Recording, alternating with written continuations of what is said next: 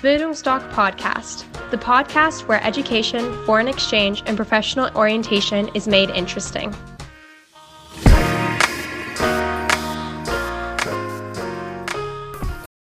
Bildungsdoc Podcast, the podcast where education, foreign exchange, and professional orientation is made interesting.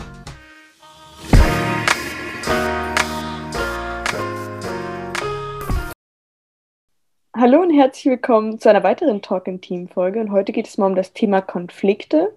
Und als Talkers bei mir habe ich Sabine Sammel und ich würde sagen, du stellst dich kurz vor und ja, alles weitere findet ihr auch in der Infobox. Ja, hallo, ich bin Sabine Sammel. Vielleicht kennt mich der eine oder die andere von euch schon. Wir haben ja schon einige Folgen gemacht zu verschiedenen Themen und ich freue mich, dass wir heute das Thema Konflikte ansprechen werden. Ich bin ähm, Coach, mache im Coaching auch Konfliktmanagement äh, beziehungsweise Workshops zum Konfliktmanagement in Unternehmen, was immer eine spannende Sache ist. Und äh, ich arbeite auch als Dozentin, wo solche Themen natürlich auch eine Rolle spielen.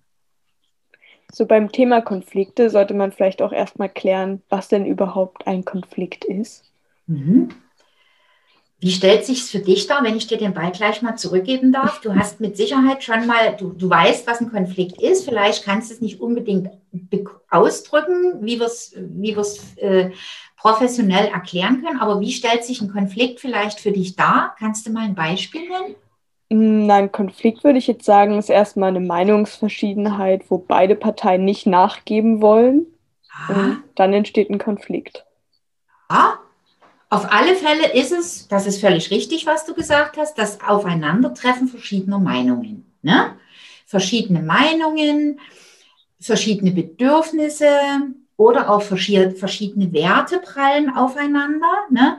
die miteinander nicht vereinbar sind oder die nicht miteinander vereinbar scheinen, wollen wir es mal so ausdrücken. Die müssen ja nicht immer unvereinbar bleiben. Ne? Das ist ja das Positive an bestimmten Konflikten, dass man die lösen kann. Und das, was du gesagt hast, dass vielleicht beide nicht von ihrer Meinung abrücken wollen, hm, das ist korrekt. Mindestens aber einer fühlt sich natürlich durch diesen Konflikt eingeschränkt in seinen Handlungen. Ne? Mindestens einer fühlt sich beeinträchtigt. Der andere kann sich ja wohlfühlen. Wenn der nämlich durchdrückt, was äh, dann sagt man, man spricht dann ja von einem faulen Kompromiss oder so, wenn man sich dann trotzdem auf irgendwas einigt, dann hat der eine zumindest was erreicht, aber der andere fühlt sich in seinen Handlungen, in seinen Bedürfnissen beeinträchtigt. Das ist ein Konflikt. Und was genau steckt jetzt eigentlich so hinter diesen Konflikten? Mhm. Das ist jetzt, jetzt wird es schwierig. Also wir nehmen das immer wahr als Aufeinanderprallen verschiedener Meinungen. Ne? Genau, wir sehen die Positionen, die da aufeinander krachen. Ne? Der eine sagt Tü, der andere sagt Hot und das lässt sich nun mal schwer vereinbaren. Es ist wie beim Tauziehen, die einen ziehen in die Richtung, die anderen in die. So. Jetzt sind das Positionen, die wir wahrnehmen. Ne? Aber hinter diesen Positionen liegt was und dahinter müssen wir gucken. Das müssen wir uns zu eigen machen. Wir müssen dahinter steigen was liegt hinter diesen Positionen und das sind Interessen und Bedürfnisse, beziehungsweise diese Werte halt. Ne?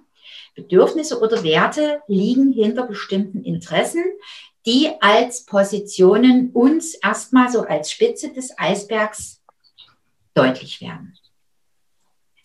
Ich mache mal ein Beispiel. Stell dir vor, es ist ein junges Pärchen, die wohnen zusammen. Ne, und die haben sich einen Hund angeschafft. Jetzt trennen die sich oder sagen, die wollen sich trennen. Jetzt steht natürlich die Frage im Raum, was wird denn mit dem Hund? Jetzt sagt die Freundin, ich will den Hund haben. Und sagt der junge Mann, ich will den Hund haben. So, ein Hund, zwei Leute, die ihn haben wollen. Schwierige Situation. Die beiden Meinungen prallen aufeinander. Ich will einen Hund, ich will einen Hund. So, geht nicht. Wir können den Hund ja nie in der Mitte durchhaben. Ne? Geht ja nicht. Ist ja ein lebendiger Hund, kein Spielzeughund, den wir neu zusammenbauen können oder was weiß ich. So, jetzt kommt die große Frage, was steckt denn hinter diesen Standpunkten? Was steckt denn hinter diesen Positionen? Und jetzt müsste dieses junge Pärchen sich die Mühe machen, das zu hinterfragen. Und da kommt vielleicht raus, ich konstruiere jetzt bloß mal, dass die junge Frau sagt, ja, wenn du dann ausgezogen bist, da bin ich so alleine und wenn ich den Hund habe, fühle ich mich nicht mehr so alleine. Ich möchte gerne den Hund zum Kuscheln haben, du bist ja dann nicht mehr da. Das ist ihr Standpunkt. Hm? Der junge Mann sagt, weißt du, wenn, wenn wir uns jetzt trennen, dann habe ich ja wieder mehr Freizeit, dann kann ich auch mehr joggen gehen und da kann ich den Hund gleich mitnehmen. Deshalb brauche ich den Hund. Hm. Sind zwei Standpunkte, die sich gegenüberstehen. Ne? Und keiner will wahrscheinlich davon abrücken. Jetzt wissen wir aber zumindest, was dahinter steckt, hinter der Position, ich will den Hund, ich will den Hund. Jetzt wissen wir, was dahinter steckt, steckt welche, welche Gründe, ne, welche Interessen. Das sind die Interessen. So, und jetzt geht es einfach darum, herauszufinden, einen Lösungsansatz zu entwickeln. Und das bedeutet, und so ist es eben dann auch, wenn man professionell aus so einer Nummer rauskommen will, sich hinzusetzen, zu hinterfragen, zu überlegen, was kann man tun. Also den Konflikt wahrnehmen, aber nicht dort stehen bleiben, weil dann ist es nicht zielführend, sondern dahinter gucken, was für Interessen stehen dahinter. Den Konflikt um den Hund kann man ja vielleicht noch irgendwie lösen, aber jetzt gibt es ja auch Konflikte, die nicht lösbar sind. Warum sind denn überhaupt manche Konflikte lösbar und manche nicht? Das ist eine gute Frage. Es gibt, ja, das ist richtig. Es gibt Konflikte, die können wir definitiv lösen. Da gibt es auch ähm, da kommen wir vielleicht nachher noch drauf. Da würde ich so, ein, würde ich so einen kleinen Hinweis geben wollen, denn ein Konflikt ist ja auch im Alltag mal da mit Mutti, Vati, Geschwistern, Freund, Freundin, was auch immer. Also es ist ja ganz gut, wenn man da so ein bisschen Handwerkszeug hat. Und es gibt Konflikte, das ist korrekt, die nicht lösbar sind. Dazu gibt, kann man nur sagen, man sollte sich dazu eine Strategie zurechtlegen, wie es mir gelingt, damit umzugehen. Ich kriege den nie vom Tisch.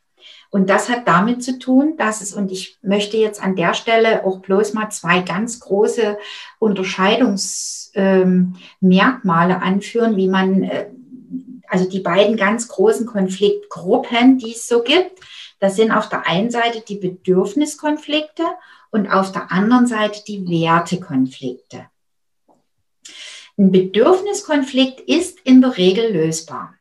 Nämlich deshalb, was ist ein Bedürfniskonflikt? Ein Bedürfniskonflikt ist ein ähm, Konflikt, der stellt sich mir so dar, dass das Verhalten des anderen für mich nicht akzeptabel ist, weil es mich an, an, an meiner Handlung, an meiner Umsetzung meiner Bedürfnisse hindert. Ja, das ist ein Bedürfniskonflikt. Ich werde daran gehindert, eine bestimmte Sache zu machen. Beispiel, Freund und Freundin, Sonnabendnachmittag. Sie sagt, ich würde gerne in die Schwimmhalle gehen. Er sagt, ich möchte gerne ins Kino gehen. Klassischer Bedürfniskonflikt. Sie möchte sich fit halten, möchte schwimmen gehen. Mal, gehen wir mal davon aus, Corona ist irgendwann vorbei und wir können das alles wieder. Der junge Mann sagt, ich will ins Kino gehen, Popcorn essen. Da, prallen zwei Meinungen aufeinander, weil zwei verschiedene Interessen dahinter stehen. Er bequem im Kino Film angucken, äh, Popcorn essen, sie schwimmen gehen, Fitness. Ne? Zwei Interessenlagen. So. Nun kann man ja verschiedene Lösungsansätze gemeinsam herausarbeiten. Das geht bei diesen Sachen meistens ganz schnell. Da sagt der junge Mann möglicherweise, da weißt du was, wir können es ja so machen, wir gehen erst schwimmen und hinterher ins Kino. Oder wir gehen heute schwimmen und nächsten Sonntag ins Kino. Ne? Schon haben wir eine Lösung. Also Bedürfniskonflikte, das ist nie immer so einfach. Insbesondere im beruflichen Kontext ist das nie so einfach. Ja? Aber ich will es halt an dem Beispiel mal deutlich machen. Bedürfniskonflikte in der Regel lösbar. Anders sieht es bei Wertekonflikten aus. Und du hattest ja vorhin, vorhin gefragt, warum sind denn nun nicht alle Konflikte lösbar? Nämlich dann, wenn es beispielsweise Wertekonflikte sind. Ja? Werte sind subjektiv. Ein Wertekonflikt stellt sich nämlich so dar, dass auch wiederum das Verhalten meines Konfliktpartners für mich nicht tragbar ist. Ja, ich kann das nicht akzeptieren. Aber der Unterschied zum Bedürfniskonflikt ist, mit seiner Haltung mit dem Ausleben seiner Werte behindert er mich nicht an der Ausübung meiner Interessen. Das ist der Unterschied zum Bedürfniskonflikt. Beispiel. Junges Pärchen, er raucht, sie nicht. Sie ist militante Nichtraucherin. Nun möchte sie gerne, dass er nicht mehr raucht, weil sie weiß, dass das gesundheitsschädigend ist. Nun liegt sie ihm permanent in den Ohren und sagt, ich möchte nicht mehr, dass du rauchst, weil ich dich lange haben will, weil ich möchte, dass du gesund bleibst. Nun sagt er aber, weißt du was, das ist ja lieb und nett von dir, kann ich auch alles verstehen. Aber ich brauche das Rauchen zur Entspannung. Für mich ist das entspannend. Und wenn ich anstrengenden Studientag hinter mir habe, anstrengenden Arbeitstag hinter mir habe, ist es für mich eine absolute Entspannungsnummer, mich entspannt hinzusetzen und eine zu rauchen. So, das ist ein Wertekonflikt. Für ihn ist Rauchen Entspannung, für sie ist Rauchen gesundheitsschädigend. Sie möchte, dass er gesund bleibt. Aber Werte sind subjektiv und sie wird, solange es nicht durch seinen Kopf durch ist und er aus bestimmten Erwägungsgründen heraus erkennt, dass es vielleicht zielführender ist, nicht zu rauchen, das Rauchen nicht bleiben lassen. Und sie kann dagegen nichts tun, weil er behindert sie ja nicht daran, gesund zu bleiben. Er verlangt von ihr ja nicht, dass sie mitrauchen soll. Ne? Er hält sie ja nicht davon ab, nicht, weiterhin auch nicht zu rauchen. Ne? Der Unterschied ist, denke ich mal, klar geworden. Es wird aber kompliziert, wenn in dem Wertekonflikt ein Bedürfniskonflikt drin ist. Kann nämlich auch passieren bei unseren beiden jungen Leuten. Nämlich dann, wenn der junge Mann raucht, obwohl sie das nicht will, und er auch noch im Wohnzimmer raucht, wo sie ja drin ist. Na? Und sie will ja gesund bleiben und sie will ja schon, dass er nicht raucht und nun maßt er sich auch noch an, im Wohnzimmer zu rauchen, wo sie sich aufhält. Und das ist ein klassischer Bedürfniskonflikt. Denn in dem Moment, wo er im Wohnzimmer raucht, hindert er sie daran, gesund zu bleiben. Er grätscht ihr also in ihr Bedürfnis rein, gesund zu bleiben. Und diesen Konflikt, denke ich mal, kriegen die gelöst. Indem er möglicherweise sagt, weißt du was? Ich verstehe das, du willst gesund bleiben, du willst nicht passiv mitrauchen, ich gehe ab sofort runter oder ich gehe ab sofort auf den Balkon rauchen. Dieser Bedürfniskonflikt innerhalb des Wertekonflikts ist lösbar, aber der ursprüngliche Wertekonflikt nicht. Und aus diesem Grund ist es eben nicht möglich, alle Konflikte auszuräumen. Es gibt ja dann noch Abstufungen, noch weitere äh, Untergruppen. Da komme ich noch mal ganz kurz vielleicht drauf zu sprechen. Aber wir müssen, wenn es Wertekonflikte gibt, auch wichtig, wenn wir dann im Unternehmen sind, ne, das, ich, muss da immer lachen. Ähm, äh, es gibt ja oftmals Menschen, die junge Männer, die gehen im Sommer, wenn es ganz heiß ist, in kurzen Hosen auf Arbeit und haben Tennissocken in den Sandalen an. Ne? Das entspricht absolut nicht meiner Wertvorstellung von, von Businesskleidung. Aber wenn es im Unternehmen erlaubt ist, ja, warum sollen sie es nie machen? Aber das ist eine Wertvorstellung, da bin ich wahrscheinlich jetzt äh, schon ein bisschen zu alt, um das schick und gut zu finden. Aber ich kann nichts dagegen machen. Ja, wenn der mit den äh, Sandalen und weißen Socken und kurzen Hosen auf Arbeit kommt, dann muss ich damit lernen, umzugehen. Ist ein klassischer Wertekonflikt. Ne? Ich habe eine andere Wertvorstellung von Business-Garderobe. So. Und er sieht das ganz laissez-faire und sagt, ist so heiß, mache ich einfach. Ne? Also bleibt mir nur die Möglichkeit, umzugehen damit. Es gibt aber, und das ist das Schöne an Wertekonflikten, wenn der andere bemüht ist, in den Konfliktpartner einzu, also in die Gedankenwelt des Konfliktpartners einzusteigen, dann macht er sich auch möglicherweise die Mühe, seine eigene Wertevorstellung mal zu überprüfen. Ja? Und es gibt nie wenige äh, Konfliktparteien, die dann auch so einen Wertekonflikt beilegen können, weil der andere sich auf den jeweiligen zubewegt. Ne? Also wenn jetzt beispielsweise der Raucher von unseren beiden jungen Leuten, der junge Mann, wenn der nach einem halben Jahr auf die Idee kommt, naja Mensch, also echt, Ich habe jetzt so viel äh, Berichte gelesen, ich habe Reportagen gesehen. Also Rauchen ist ja mega schädlich und wir wollen ja auch mal Kinder haben und hin und her.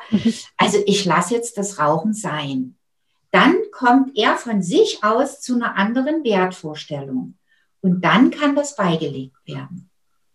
Wo das nicht gelingt, bleibt mir nur die Möglichkeit, entweder damit leben. Und wenn ich damit nicht leben kann, in, im Fall der jungen Frau jetzt, dann bleibt manchmal auch nur der Weg, sich zu trennen. Ne? Ja, das vielleicht so dazu. Aber wie gesagt, es gibt ja noch ganz andere äh, Unterarten von Konflikten. Es gibt den sogenannten Rollenkonflikt. Ich will das vielleicht mal an einem Beispiel festmachen. Das ist auch eine ganz wichtige Sache, weil das auch gerade, wenn man dann mal im Berufsleben ist, immer wieder mal hochköcheln kann. Oder auch der Hierarchiekonflikt. Ich fange erst mal mit dem Rollenkonflikt an. Der Rollenkonflikt, das kann man vielleicht auch an so einem Beispiel festmachen.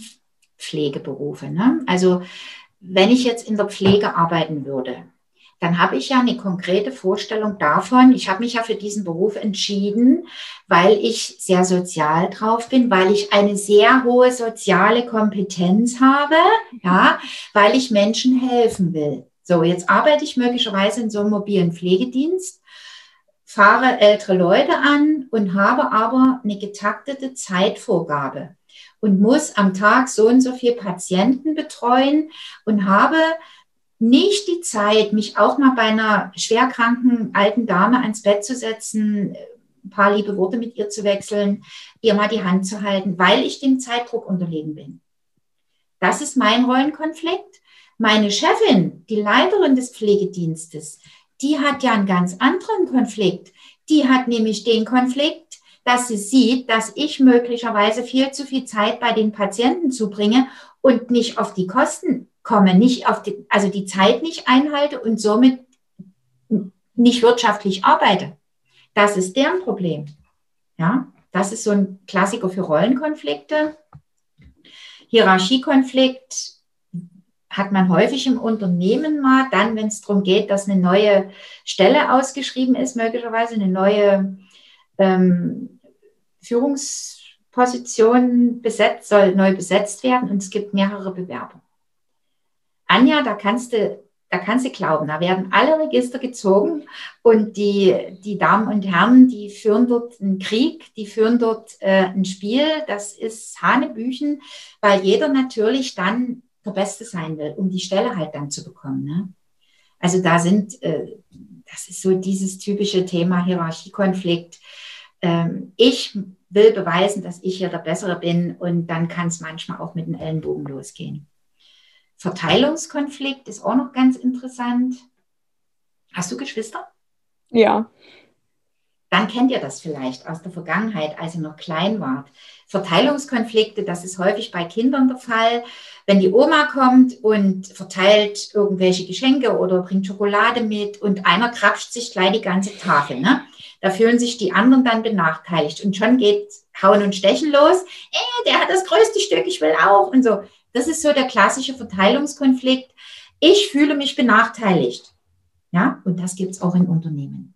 Wieso kriegt denn der mehr Geld als ich? Wieso geht denn der immer pünktlich nach Hause? Wieso macht denn der immer die einfacheren Aufgaben? Die Sorge, ich komme zu kurz, das steckt hinter so einem Verteilungskonflikt. Ja, das vielleicht so mal dazu. Was würdest du sagen, welche Rolle spielt denn Empathie in der Konfliktbewältigung? Hm die sollte, also Empathie, dieses Einfühlungsvermögen in den anderen Konfliktpartner, das, ähm, die sollte unbedingt vorhanden sein, wenn ich den Anspruch habe, einen Konflikt beizulegen oder zumindest zu verstehen, warum ist der andere so drauf, ne? Wertekonflikt. Empathie ist für eine professionelle Konfliktlösung und auch für eine zielorientierte Konfliktlösung jetzt auch im Alltag, ne, im privaten Umfeld eine ganz wesentliche Voraussetzung. Weil äh, was, was erleben wir denn häufig? Wenn äh, Menschen Konflikte haben, wie geht denn das dann los? Was machen die denn? Die sagen oftmals, du hast das und das. Ne? Und das passt mir überhaupt nie. So. Das hat nichts mit Empathie zu tun, weil es wird sofort an den Kopf geballert, was mir nie passt und, und auch noch in, dem, in der Art und Weise, dass dem anderen die Schuld zugewiesen wird. Ja? Das hat aber bei einer Konfliktlösung gar nichts zu suchen. Überhaupt nichts zu suchen. Wie sollte ich ein Konfliktgespräch beginnen? Und da will ich mal so ein klein bisschen ähm, Handwerkszeug mit an die Hand geben, weil Konfliktlösungskompetenz ist eine ganz wichtige soziale Kompetenz, um im Unternehmen, in der Schule, im Studium, in der Familie, im Freundeskreis gut klarzukommen. Und warum da viele Dinge hochköcheln, hat einfach damit zu tun, dass die wenigsten Leute dieses Thema richtig angehen. Ja? Also wie sollte ich das machen? Ich sollte keinesfalls dem anderen die Schuld zuweisen, sondern ich sollte erstmal dem anderen, denn wir haben ja gesagt, wir müssen ja mal dahinter steigen. Warum ist denn der so? Warum macht denn der, warum haut denn der mir das so? Oder warum äußert denn der diesen, diese Position?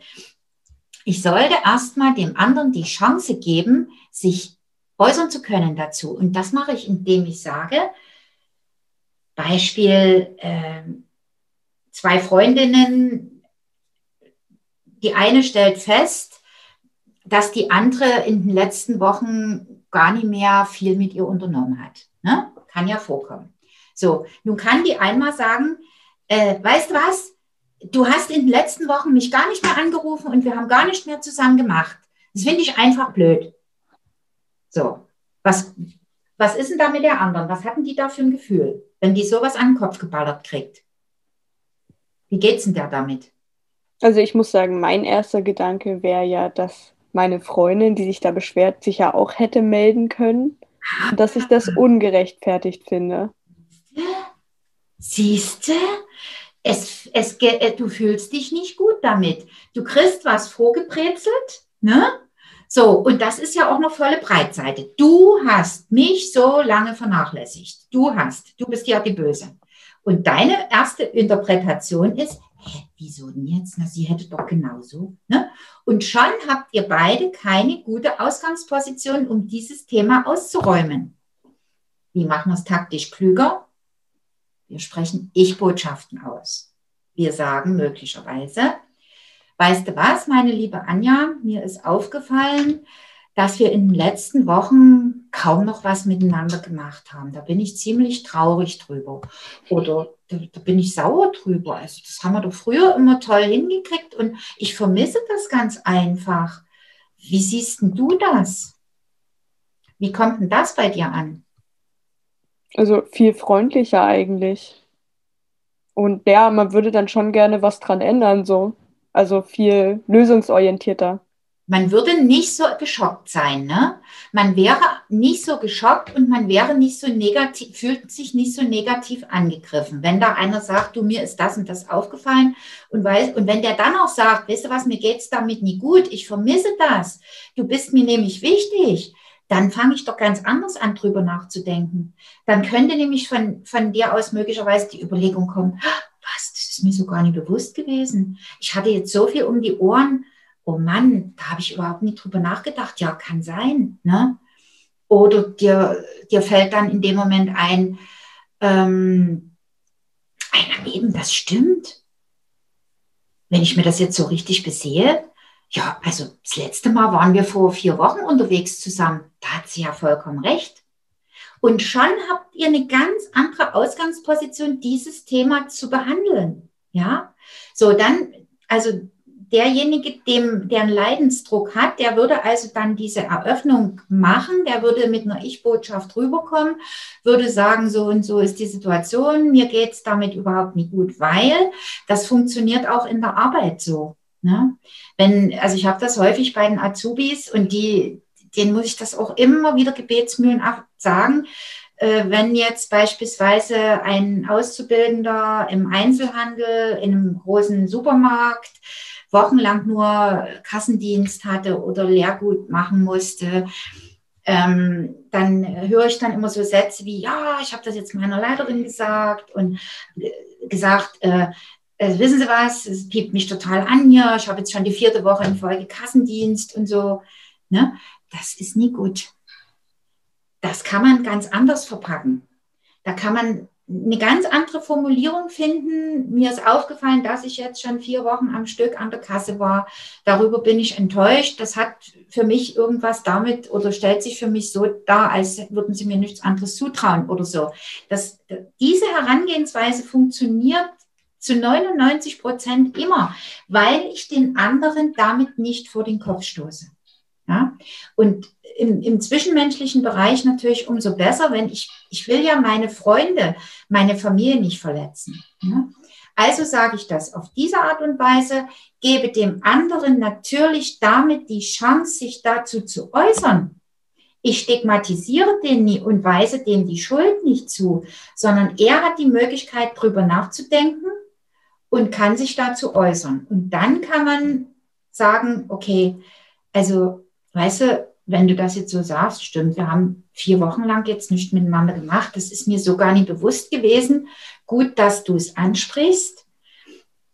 Lass uns mal nachdenken. Ich habe zwar viel um die Ohren, aber lass uns doch mal überlegen, wie kriegt man das hin? Vielleicht können wir so eine festen äh, Termine uns ausmachen oder wir, wir telefonieren regelmäßig und machen uns Termine aus. Da finden wir schon eine Lösung. Und dann setzt man sich hin und versucht, verschiedene Lösungsansätze erstmal zu finden, von denen man dann den aussucht, den beide mittragen können. Und das ist jetzt nochmal ein wichtiger Punkt. Es gibt einen großen Unterschied zwischen Konsens und Kompromiss.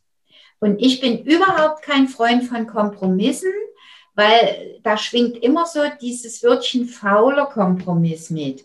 Weil ein Kompromiss ist immer eine Zwangslösung, das hat man häufig in Beziehungen. Ich bin zwar kein Paartherapeut, aber man beobachtet ja auch so seinen Freundeskreis und so. Und da gibt es so Situationen, die Frau möchte irgendwas und geht laufend in den Mann rein und wir wollen und ich will gerne und ich möchte gerne das und das und das und können wir nie und ich verstehe gar nicht, dass du noch nie hast und so.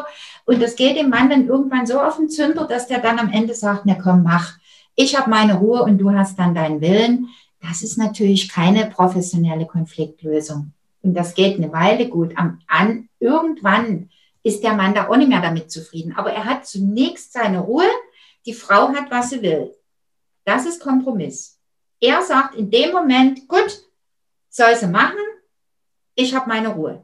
Ein Konsens sieht anders aus. Ein Konsens sieht so aus, dass sich beide Teile, beide Konfliktparteien Gedanken machen und Lösungsansätze finden, von denen einer vielleicht oder auch zwei erstmal in die engere Wahl kommen und wo beide sagen, ja, mit der Lösung könnte ich leben. Beide, nicht nur einer.